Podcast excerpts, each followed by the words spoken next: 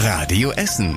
Der Tag in fünf Minuten. Am 21. Oktober mit Stefan Weisemann. Guten Abend. Schön, dass ihr dabei seid. Hoffentlich seid ihr gut durch diesen Sturmtag gekommen. Es war ja wirklich ein unfreiwilliger Friseurtermin für alle Bäume bei uns in Essen heute. Sturmtief Ignaz ist über Essen gezogen und hat uns heute komplett durcheinandergewirbelt. Die Essener Feuerwehr hatte rund 70 Sturmeinsätze heute. Den schwierigsten an der Camilluskirche in Heidhausen. Da hat der Sturm das Metallkreuz auf dem Kirchturm abgerissen, aber nicht ganz. Das hing nämlich an einem allerletzten seidenen Faden, dem Blitzableiter nämlich, gerade so noch fest. Das ist dann mehrere Stunden so vor sich hingebaumelt, denn das runterzubekommen, das war richtig schwierig. Das Kreuz hing etwa 36 Meter hoch. Das Problem ist, die längste Leiter bei der Essener Feuerwehr ist nur 30 Meter lang. Da konnte also nicht mal eben jemand mit Langmachen drankommen. Deswegen wurde ein großer Spezialkran aus Gelsenkirchen extra angefordert und mit dem konnten die Höhenretter Frank und Moritz dann letztlich nach oben fahren. War schon sehr windig da oben. Ne? Der Korb hat schön gewackelt, man ist so ein bisschen am Turm hin und her geschwenkt. Das Kreuz war ein bisschen leichter als gedacht. Konnten es zu zweit locker reinheben, haben es vorher noch einmal gesichert. Alles gut gegangen, ne? Was jetzt mit dem Kreuz passiert, muss die Kirchengemeinde entscheiden. Größerer Sturmeinsatz auch in Borbeck heute Morgen. Da hat der Sturm Teile einer Hausfassade abgerissen. Eine Fußgängerin stand leider genau daneben und wurde leicht verletzt. Sonst ist Gott sei Dank keinem was passiert und da muss man tatsächlich schon von Glück reden, denn an mehreren Stellen sind heute Bäume umgekippt, unter anderem an der Robert-Schmidt-Straße in Huttrop auch auf ein Auto. In Burg Altendorf ist das Zelt eines Corona-Testzentrums weggeflogen und es gab noch viele andere Dinge, die rumgeflogen sind. Auch skurriles Sturmgut mal wieder. In Gerschede musste die Feuerwehr eine Hollywood-Schaukel auf einem Balkon sichern und im Westviertel wurde ein Dixie-Klo gegen ein Auto geweht. Insgesamt sind wir damit ganz gut weggekommen. Die Sturmspitzengeschwindigkeit lag heute bei Tempo 72 in Bredeney, sagt der Deutsche Wetterdienst. In Wuppertal zum Beispiel waren es 117. Und in der Nähe von Kiel hat sich sogar ein Wirbelsturm gebildet. Da wurden mehrere Häuser heute beschädigt. Die Feuerwehr spricht da von einer Schneise der Verwüstung. Weiter wehenden Wind gibt's auch morgen bei uns in Essen, aber Gott sei Dank nicht mehr so stark wie heute.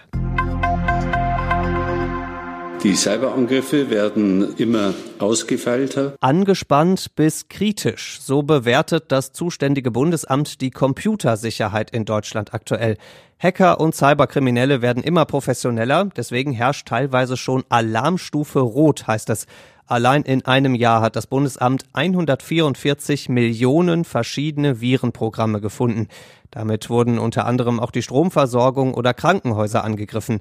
Zuletzt auch die Stadt Witten, die musste daraufhin alle ihre Systeme runterfahren. Auch jetzt funktionieren viele Sachen in Witten immer noch nicht.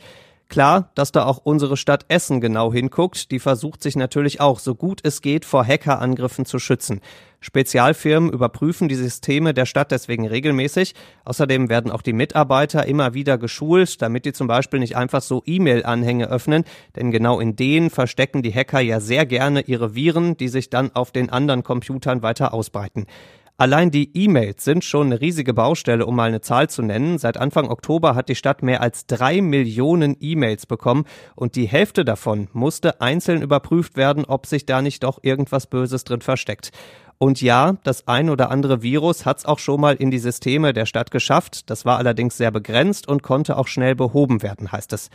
Die Stadt sagt, dass sie für einen größeren Fall für alle wichtigen Systeme Sicherungskopien hat ob die dann reichen, ist unklar, denn klar ist eigentlich nur eins, vor einem Hackerangriff kann sich mittlerweile wohl niemand mehr zu 100 Prozent schützen.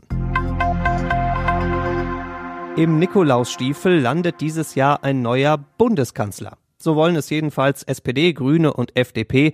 Die drei Parteien haben heute mit ihren Koalitionsverhandlungen angefangen und sie sagen, bis Ende November soll der Koalitionsvertrag stehen. Bis dahin gibt's noch jede Menge Arbeit. Heute haben sich die Parteichefs erstmal mit den Leitern der 22 Arbeitsgruppen getroffen. Diese Gruppen wiederum treffen sich dann ab nächster Woche und reden über Geld, über Klimaschutz, über Digitalisierung oder Außenpolitik zum Beispiel.